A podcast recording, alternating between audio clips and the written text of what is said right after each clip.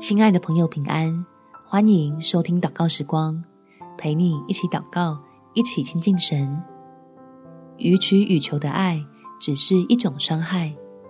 在约翰一书第四章十八到十九节，爱里没有惧怕，爱既完全，就把惧怕除去，因为惧怕里含着刑罚。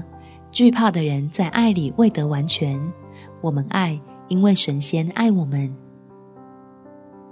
相信你我都知道，出于惧怕失去而勉强自己的付出，并不能为彼此产生真正的好处。祷告求天父，让我们的爱不再只是空壳，能满有从真理发出、使人幸福的力量。我们一起来祷告：天父，求你让我能爱人。如同你爱我一样，是用智慧来建立起和睦的关系，充满理解与尊重，不去挑战自己生而为人的有限，学会如何柔和的把守住底线，好叫我和他之间的爱，不再是惧怕失去对方的枷锁，重新变成彼此扶持、相辅相成的祝福。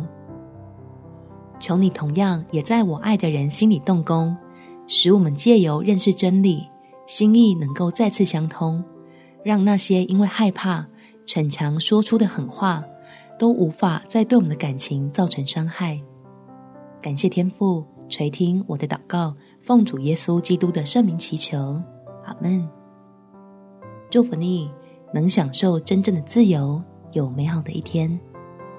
每天早上三分钟，陪你用祷告来到天父面前。在主爱里自在，耶稣爱你，我也爱你。